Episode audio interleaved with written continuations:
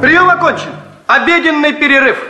Федюнчик, а там что такое? Почки заячьи верченые, головы щучьи с чесноком, икра черная, красная, да, заморская икра, баклажанная.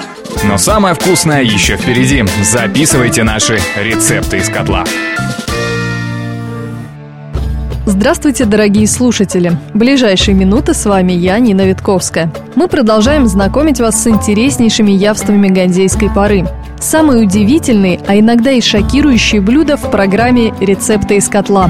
Ну что же, начнем.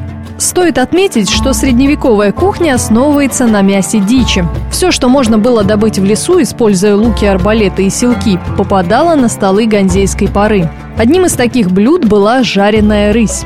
Из письменных источников известно, что это явство было подано на стол французскому императору в XI веке.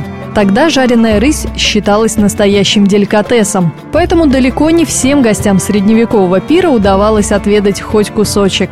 Об опыте приготовления жареной рыси рассказала руководитель клуба исторической реконструкции Борхейм Ирина Гурулева. Во-первых, рысь найти достаточно сложно в современные дни.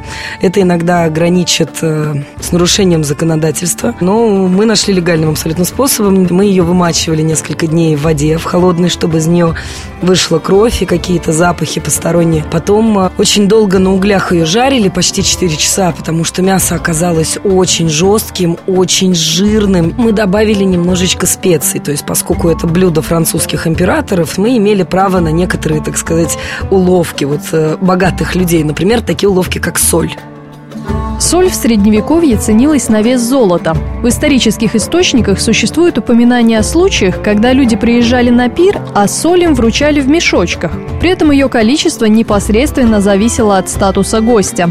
Если же устроитель пира был бедным, то приезжающие сами привозили свою соль. Позже даже появилась традиция показывать богатство стола наличием крайне пересоленных блюд. Но вернемся к жареной рысе. О вкусе блюда расскажет Ирина Гурылева. Вот когда мы это попробовали, ощущение современного человека следующее. То есть вот в домашних условиях рысь готовится так. Берете очень старую курицу, для супа очень жесткую, обязательно выберите. Кладете вот в селедку на несколько дней, можно на пять. Такой вот маринад будет вот как надо. Достаете, жарите, получится по вкусу жареная рысь. Очень своеобразная смесь мяса курицы и рыбного вот этого запаха, вкуса, рыбьего жира, такое впечатление.